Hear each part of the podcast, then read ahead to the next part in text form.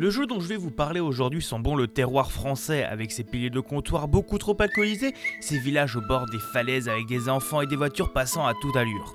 Bref, un bon jeu français au nom de Edgar Bok Bok in Bulzac.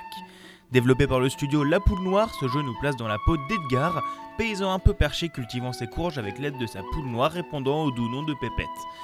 Mais malheureusement, il va se faire attaquer par une armée de mouchilions, un mélange entre des mouches et des lions, puisque son super insecticide fonctionnant avec un minerai précieux, le résidium, ne fonctionne plus.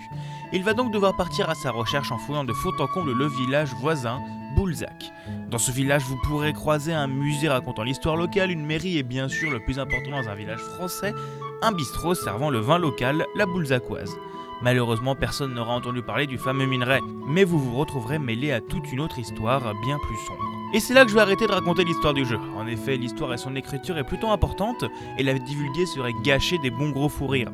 Puisque oui, le studio nous pond un jeu drôle, voire très drôle, quand on comprend tous les clichés bien réels de notre belle terre gauloise on va souvent être amené face à des situations burlesques avec notre poule comme unique compagnie comprenant nos besoins. Au niveau des graphismes, le jeu est tout en 2,5D avec des aplats de couleurs et des formes un peu biscornues. Le cara design ainsi que les animations des habitants montrera bien tout ce qu'on doit savoir d'eux. Concernant le gameplay, je le décrirais comme un point and click à la manette.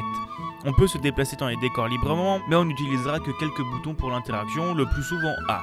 Il vous faudra explorer les différentes zones à la recherche d'indices sur le résidium et cette étrange conspiration que vous serez amené à découvrir. Pas besoin de trop de réflexion, en général le jeu est plutôt généreux avec les indices et indications. Vous aurez juste à fouiller les quelques zones et souvent vous avancerez directement. En conclusion, Edgar Bok in Bullsack m'a fait passer un plutôt bon moment. Pas forcément très long, je l'ai fini en deux heures, il apporte quand même pas mal de bonnes idées tout en étant sur le second degré permanent mais tellement réaliste de nos campagnes profondes. Vous pourrez le trouver pour 16 euros sur Steam, Humble Bundle et Nintendo Switch.